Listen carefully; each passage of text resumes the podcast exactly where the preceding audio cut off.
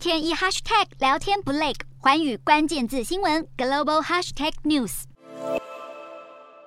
全球前景知多少？企业财报最知道。其中，社群媒体股 Snap 和推特相继公布财报惨淡，并且显示广告商纷纷减少支出来度小月，让二十七号即将公布财报的脸书母公司 Meta 压力山大。至于美国电商龙头亚马逊，财报在二十八号开讲，但是华尔街预期不会听到多少好消息，预估营收一千一百九十五亿美元，年增百分之四，每股获利十六美分。今年以来，不止通膨狂飙，让冲动购物不在，今年二月亚马逊又上调了 Prime 会员的月费，都让消费者谨慎。等出手，使得亚马逊破天荒今年就举办了两场 Prime Day 会员日活动来催买气。此外，同样在二十八号揭晓的苹果财报也备受关注。市场粗估，苹果上一季营收将会达到八百二十亿美元，成长百分之一点五，再创同期新高。但是净利可能年减百分之十二，降到约一百九十亿美元，主因是基期偏高，还有供应链的限制严重。但是分析师普遍认为，苹果表现有望优于预期。而苹果对于供应链的瓶颈，还有整体经济情势的看法，以及新 iPhone 的生产进度等等，都是焦点。不过，苹果和其他跨国企业同样面临美元走强带来逆风。从 IBM、Netflix 到交生，已经纷纷警告，强势美元带来的汇价损失正在侵蚀获利。大摩更估计，美元指数每成长百分之一，标普五百指数成分股企业获利成长就会下滑百分之零点五。而美股跨国公司集中公布成绩单，却也预告将会带来股价剧烈震荡的一周。